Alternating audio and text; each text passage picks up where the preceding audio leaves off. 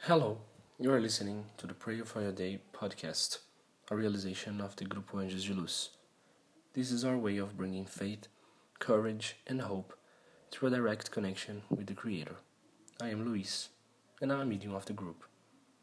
The prayer that we share today is the Morning Prayer by Francisco Cândido Xavier. Listen and feel the peace and the healing that prayer provides in the depths of the soul. Morning Prayer Lord, in the silence of this morning that dawns, I come to ask you for peace, wisdom, and strength.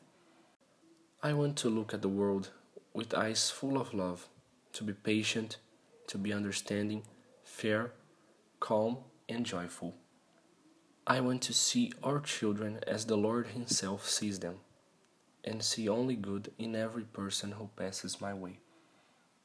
Close my ears to all slander, keep my tongue from all evil.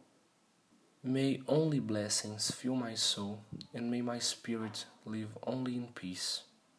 May I be so good and joyful that everyone who comes near me feels your presence, my Lord. Lord, I should search inwardly for your beauty, and that in the course of this day I will reveal your love to all. Amen. Pray and watch always light, peace, and well. Anjos de luz.